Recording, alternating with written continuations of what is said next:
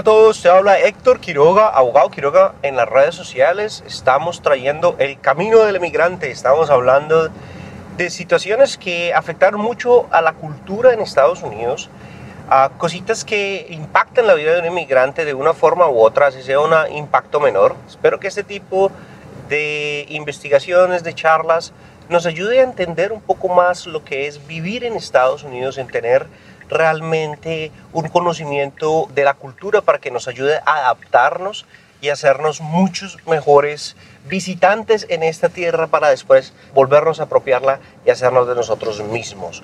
Hoy en este camino quiero hablar de la tercera parte de la serie con tres incidentes que afectaron realmente mucho lo que es la cultura y lo que es realmente ese sentimiento un poquitico como contra los policías y contra las Fuerzas Armadas, más que todo contra los blues, contra la policía de las ciudades. Ha sido un sentimiento que hablamos se ha estado dando en la población por mucho tiempo, desde incluso el inicio de la misma nación 1776 en las declaraciones de independencia, en las constituciones, eh, hay provisiones claramente para proteger contra el gobierno federal. Esta idea de que los derechos le pertenecen a las personas, pero pues de todas formas tiene una historia muy dolorosa en el país, ¿no? O sea, lo que ha pasado en Estados Unidos con respecto a lo que se conoce ahorita como terrorismo local, un terrorismo no necesariamente contra de otra nación, sino que un terrorismo doméstico por personas que, que hay problemas precisamente aquí. Es lo que pasa exactamente en el tercer evento. El primer evento que nosotros hablamos fue de Ruby Ridge, la historia de Randy Weaver, persona que tuvo un enfrentamiento fuerte con la policía en las cuales su hijo y su esposa murieron y un agente Marshalls muere en este enfrentamiento, creando una crisis completamente en el país muy fuerte. Recordemos que en esa historia un despliegue de tanques, de armas, de helicópteros que se querían meter a realmente arrestar a una persona que quería vivir sola, simplemente era separatista, quería vivir sola. Recordemos que hay ciertos puntos que la policía de todas formas argumenta, esta persona tenía de todas formas vínculos con The Aryan Nations, que es una situación que muestra que la persona de pronto tenía inclinaciones racistas. Entonces, algo que a mí me parece importante recalcar es que de todas formas Randy era miembro de las Fuerzas Armadas él mismo, fue un Green Beret. El gobierno federal le quería a él entregarle unos papeles para que se presentara porque no se había presentado un juicio, evidencia que él nunca fue notificado de cierto juicio, lo que realmente da pues una injusticia mucho más grande si no le dan su, notificación, pues cómo va a ir al juicio. Él tuvo un gobierno federal, le quiso decir, mire, ustedes nos información en contra de ellos, de lo que son los Aryan Nations, y nosotros no lo cargamos a usted con este crimen que ellos mismos dijeron que cometiera, que era cortar una escopeta y vendérsela. Se la vendió una persona que era infiltrada del gobierno y pues eso es un delito. Waco de Branch Davidians, los siete días adventistas, que es liderado por un hombre que se llama David Koresh, un nombre que él mismo se inventa, un nombre que cambia, no es el nombre de él, pero pues es un nombre legal, algo que pasa aquí bastante con las personas se pueden cambiar de nombre como ellos quieran. El caso de, por ejemplo, de personas muy famosas como lo es Muhammad Ali, no era su nombre de pila tienen un nombre que ellos se atribuyen y es algo que se les respeta como es. Este nombre de David Koresh, muy carismático, en donde puede realmente recluir realmente muchas personas para su iglesia y arma un compound. El compound es en un pueblo en Texas, una población más o menos grande de lo que es Waco, Texas. Este campamento que ellos ponen, este compound, le dan el nombre de Mount San Carmel. Son algunas hectáreas en las cuales tienen diferentes edificios, una iglesia, tienen un gimnasio y allí están viviendo eh, familias con sus hijos David Koresh en el tiempo empieza a ser mucho más agresivo en sus lecturas de la Biblia, se enfoca bastante en lo que es el libro de la, del Apocalipsis. Dice el Apocalipsis va a venir, a nosotros van a venir y nos van a matar. Empiezan a haber bastantes puntos en donde él siente que él y su grupo tienen que ser militante, a tal punto en donde ellos tienen que empezar a comprar armas, a alistarse para el fin del mundo. Muchas de las armas que se compran son armas ilegales, son armas que tienen de, de alto poder, de alta explosión. Se argumentan en ciertas documentales estudio que fueron eh, granadas y armas de, pues, de alta destrucción, que solamente son armas para las Fuerzas Armadas, realmente no son armas para la población. Eh, se entera de esto el gobierno, empiezan también a haber alegaciones de que eh, David Koresh está casando con niñas, con niñas de 12 a 16 años, en donde se está practicando la poligamia, que también es un delito, y pues obviamente un abuso a menores. Esto le da al gobierno las bases para ejecutar una, una orden y también regresa el problema unos 6, 8 meses después de, de, Ruby Ridge, en donde se meten a los mismos agentes que estuvieron en Ruby Ridge muchos de los mismos agentes que estuvieron en Ridge estuvieron también en Waco. Una vez un despliegue de fuerza con tanques de guerra, helicópteros, en donde al final de esto se da una orden de meterse a disparar. Ellos sueltan de todas formas antes de esto eh, unos rehenes, unos niños, y se quedan algunos en donde después se, se, se arma un incendio grandísimo y mueren muchas personas, incluidos niños, allí creando una crisis muy grande en el país, un dolo muy grande por lo que pasa. El mundo y los Estados Unidos vio eso como una falla muy grande del gobierno.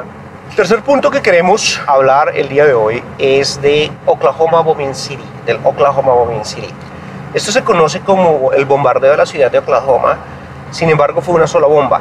Esto tiene ocurrencia en abril de 1995, el 19 de abril de 1995, y es una bomba de altísimo poder que fue dirigida directamente contra el edificio federal. que causa millones, casi más de 600 millones de dólares en daños, donde hiere más de 600 personas, 168 personas mueren, muchos niños, más de 25 niños fallecieron. Ese edificio tenía un, jardín infantil, un daycare. Timothy McVeigh es el autor intelectual y el autor material de esta bomba. La fecha es importante porque marca precisamente el aniversario de lo que pasó en Waco. Timothy McVeigh eh, también fue un militar como lo fue Randy Weaver.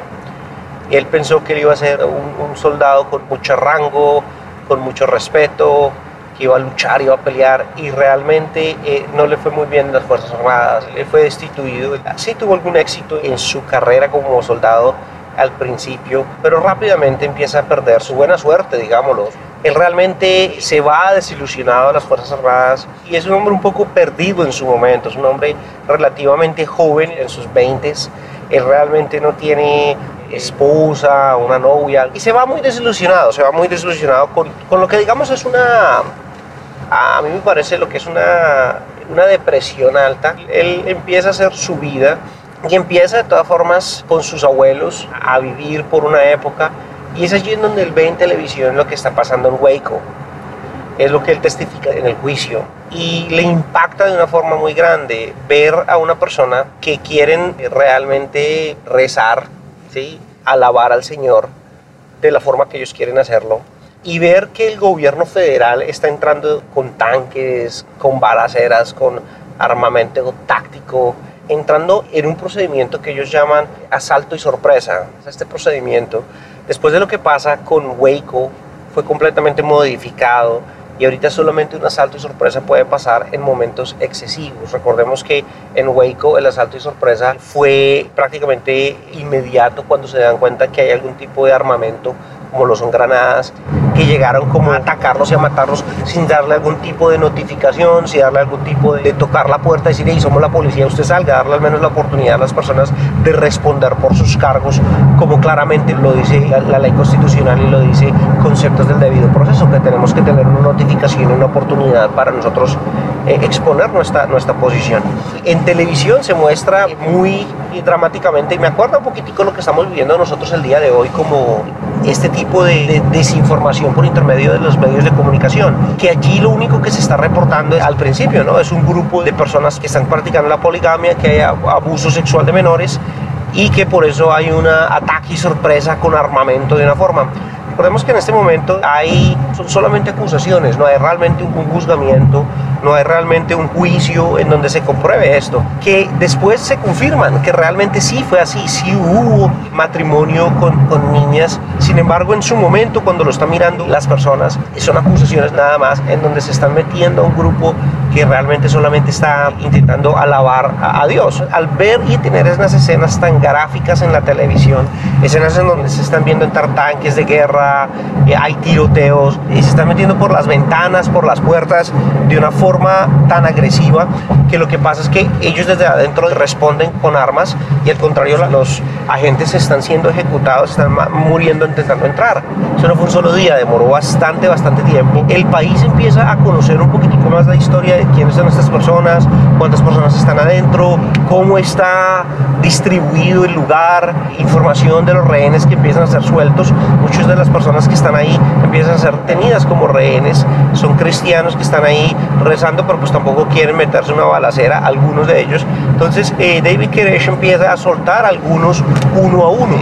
Timothy McVeigh representa en el juicio que él se sintió eh, enfermo, y se sintió atacado, sintió un pesar muy grande por personas que querían simplemente llevar su vida de la forma que querían ellos llevar su vida. Él subsecuentemente también dice que él está leyendo unos libros, se llaman The Turner Diaries, es T-U-R N-E-R, Turner Diaries. Son unos libros ficticios de un grupo de personas que tienen como una conspiración en contra del gobierno. Él se obsesiona con estos libros, son obras ficticias, no tienen ningún tipo de validez pero pues él atribuye bastante su pensamiento a este tipo de obra. Y ahí es donde se incuba la idea ir a cometer una acción tan brutal, ¿no? Él sí tiene ayuda de un amigo a comprar y adquirir algún tipo de material. Como dije, la bomba tuvo muchísimo poder, es una bomba supremamente poderosa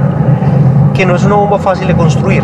Él aprende bastante, él se obsesiona con esto, él se mete a comprar tarjetas de llamada para poder llamar a diferentes lugares, para adquirir. No son eh, artículos que sean fáciles de adquirir, muchos son, digamos, lo que son eh, fertilizantes y químicos que solamente algunas personas que son eh, campesinos o personas que están llevando grandes fincas o granjas pueden adquirir algún tipo de aluminios. Él trabaja bastante, se demuestra en el juicio que hizo más de 600 llamadas para intentar la compra de estos materiales para después llevarlos. Él escoge Oklahoma precisamente porque allí habían agentes del ATF, ATF, Alcohol, Tobacco Firearms Board, que fueron las personas que primero respondieron con Randy Weaver y también personas que estaban respondiendo a lo de Wake. Él quería un impacto grande al gobierno como tal, sobre todo al ETF y llevar la venganza y mandarle el mensaje al gobierno que precisamente ellos también son vulnerables. Esto me parece a mí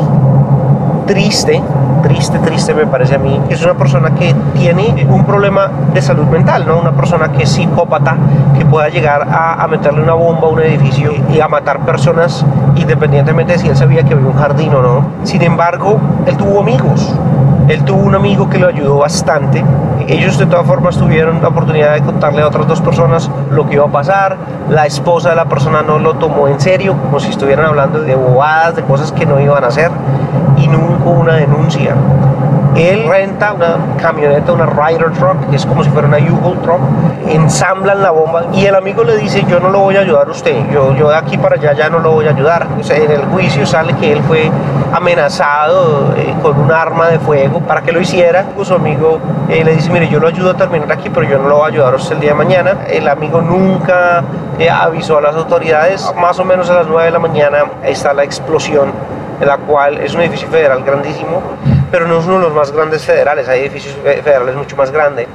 Al principio cuando esta bomba explota, no se sabe exactamente qué fue lo que pasó, o sea, y se piensa en ese momento que otro país nos está atacando por el nivel de la bomba, porque es un plan muy grande para ejecutar contra un edificio federal. Cuando se da a conocer a la luz que fue Timothy McVeigh y ven que es una persona blanca, el país siente un sentido de engaño, él y su amigo cometen ciertos errores grandes y es en algunos de los documentos en donde ellos rentan el camión, él escribe su propio nombre, buscan eh, su casa, se meten a la casa, encuentran información del amigo, van al amigo y allí encuentran las calling cars, encuentran recibos de donde se compró el combustible en diferentes lugares en donde se compró y en donde se almacenó todo. Él no acepta un, un plea. Aceptar un plea es como arreglar un acuerdo. Me declaro culpable a cambio de tener una condena mucho menor Pero ¿qué pasa? Cuando esto pasa, las víctimas usualmente no quedan muy contentas. Él no se declara culpable, él decide luchar, no se excusa de ninguna forma, él cuenta realmente qué es lo que él piensa, él realmente dice que él lo hizo solo. Él sí tuvo obviamente ayuda, como lo que digo de su amigo, pero fue una ayuda muy menor. Él fue condenado a muerte, una inyección letal. El amigo eh, fue condenado a toda la vida en una penitenciaría federal. Se dice que de todas formas él, él quería tener su protagonismo como tal, él quería contar la historia, él quería tener el crédito y por eso el juicio hasta, hasta cierto punto es otra victoria para Timothy McVeigh. Una de las cosas que él dice, que para poder él mandar un mensaje al gobierno, él tenía que tener lo que se llama el body count, un, un número de personas que muera, no muestra ningún tipo de arrepentimiento. Como lo ve él, es que fueron 168 contra uno, es decir, 168 personas que él mató y va a ser una cuando él muere. Entre lo que pasa con Randy Weaver y después con Waco, el presidente introduce un, un acto de la ley que se llama The Brady Act. The Brady Act es un acto que puso el presidente Bill Clinton que realmente limita bastante la venta y el posicionamiento de armas en Estados Unidos, lo cual muchos grupos que protegen la segunda enmienda de la Constitución también lo vieron como un ataque directo a sus derechos y una vez más el gobierno federal intentó tomar algún tipo de libertades que no tiene, al menos no constitucionalmente, fue como ellos lo vieron. Entonces, este tipo de hechos crea un sentimiento bastante grande. Hay cambios de la ley, como lo digo, estos procedimientos que se llevaron en Ruby Ridge y también en Waco fueron completamente modificados, solamente se puede utilizar en las últimas circunstancias donde no hay nada más que hacer y deja la secuela en el país, deja una secuela bastante grande, sobre todo con grupos religiosos y ya después de minorías. Después vemos lo que pasa, por ejemplo, con altos abusos de policías paran a un vehículo y le disparan a personas, sobre todo personas afroamericanas. Sabemos la inequidad que hay en las cárceles, en donde un 80 un 90% son personas o hispanas o afroamericanas, cuando realmente no hay el grupo de la población blanca representada en lo que son en las mismas cárceles. De todas formas, también tenemos minorías que son policías y que también están allí, que están intentando hacer buenas, son personas muy buenas. Bueno, esto es lo que pasó en esos tres eventos. Espero que hayamos aprendido algo. Déjenme saber más o menos qué tipo de pensamientos tienen en estas tragedias. Nos vamos a unir también en solidaridad por las víctimas. Soy el abogado de migración Héctor Quiroga, abogado Quiroga en las redes sociales. Muchas gracias. Hasta la próxima.